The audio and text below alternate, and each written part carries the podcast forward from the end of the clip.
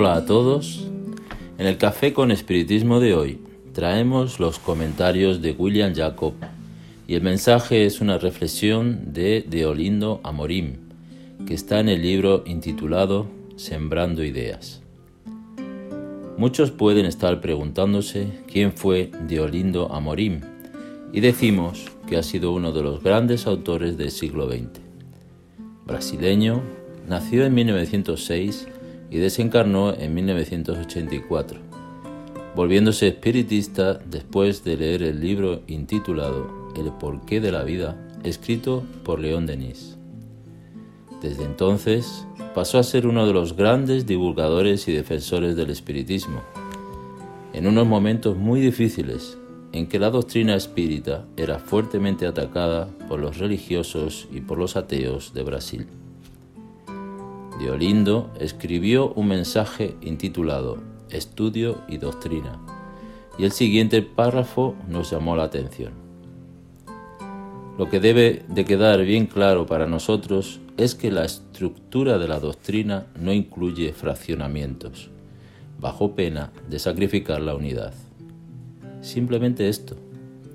O en otras palabras, el aspecto mediúnico está necesariamente incorporado al espiritismo, pero el espiritismo no se reduce a la comunicación mediúnica. La reflexión filosófica está prevista intrínsecamente en, el cuerpo de la doctrina, pero no podemos hacer del espiritismo tan solo una filosofía como objeto de pura especulación. La enseñanza evangélica tiene una importancia capital en la constitución doctrinaria del espiritismo, pues es en la moral cristiana donde se define la verdadera moral espírita, aunque el espiritismo no está exclusivamente en los preceptos evangélicos que les sirve de corona, como se acostumbra a decir. La caridad en forma de asistencia social forma parte del trabajo espírita, como aplicación de la enseñanza evangélica fundamentado en el amor al prójimo, pero el espiritismo no es tan solo la asistencia social.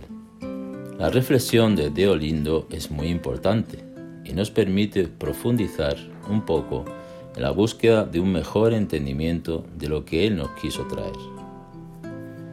Todos nosotros, debido a las múltiples experiencias reencarnatorias, traemos para la actual existencia una mayor afinidad con uno u otro aspecto de la doctrina, siendo este un hecho que observamos fácilmente tanto en nosotros como en los demás. Hay quienes es más apegado a los fenómenos, a las manifestaciones mediúnicos, mediúnicas, otros adoran el aspecto más filosófico y aquellos que están fuertemente unidos al aspecto religioso de la doctrina.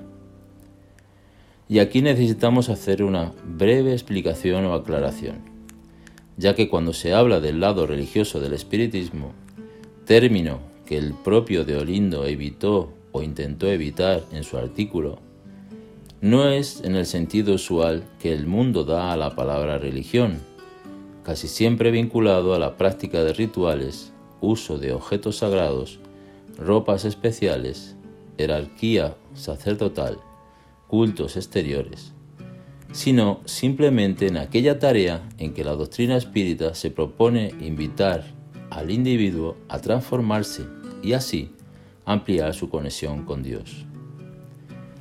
Volviendo al análisis del párrafo de Deolindo, es necesario considerar también que algunos individuos traen un lado muy fuerte para la caridad material, la asistencia social.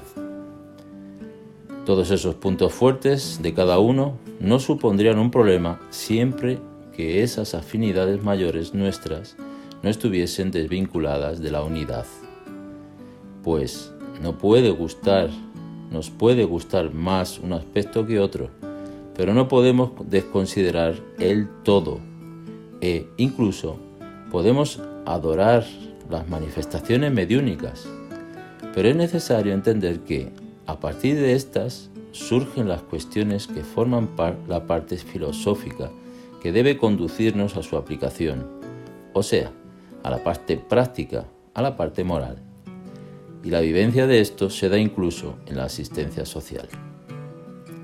En fin, tenemos los tres pilares de la doctrina, que son el científico, el filosófico y el moral o religioso, y la práctica de la caridad como siendo una de las formas de exteriorizar para el mundo ese lado tan bello de la doctrina que nos invita a trabajar la indiferencia en nosotros mismos, sintiendo así una mayor empatía por aquellos que sufren.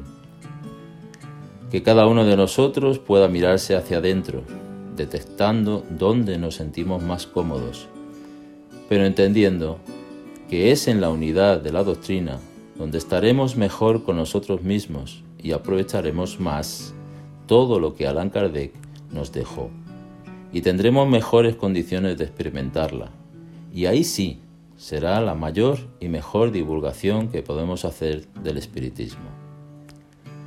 Concluyó Diolindo su artículo diciendo, tenemos que comprender el espiritismo a través de una síntesis abarcando todos esos aspectos e incluso otros, pero confluyendo hacia la unidad de la doctrina. Mucha paz y hasta el próximo café con espiritismo.